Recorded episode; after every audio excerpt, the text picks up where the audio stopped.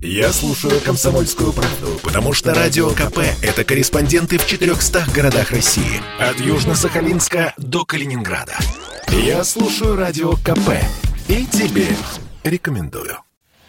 Батарейки, иголки, монеты, оловянные солдатики, булавки и даже магнитные шарики – вот лишь малый перечень того, что врачи Ставропольской детской больницы извлекли из дыхательных путей и желудков малышей за последний год. К списку добавились и маникюрные ножницы, которые накануне проглотила восьмимесячная ставропольчанка. За сложную операцию по извлечению 5-сантиметровых кусачек взялся заведующий эндоскопическим отделением краевой детской больницы Роман Шалом сложности были, диаметр самого пищевода. И народное тело такие были немножко несоизмеримы с диаметром. Сама конструкция народного тела была капризная, были острые края, режущие. Так как это было ночное время, было решено приостановить все это дело. И на следующий день уже в составе полной бригады с ассистентами, с медсестрами все это выполнили, все под наркозом. Удалось развернуть э, инородное тело, которое находилось в полости желудка, менее опасной стороной, то есть без лезвия. И при помощи инструментария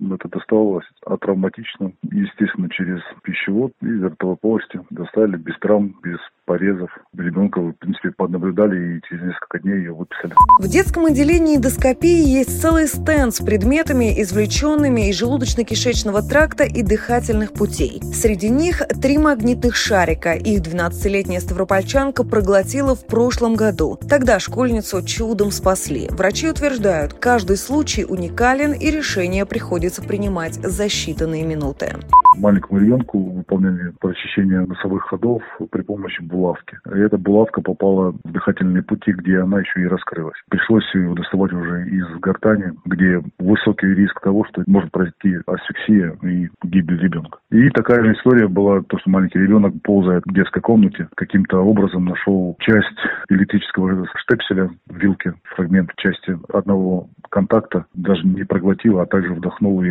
это железное устройство попало в дыхательные пути.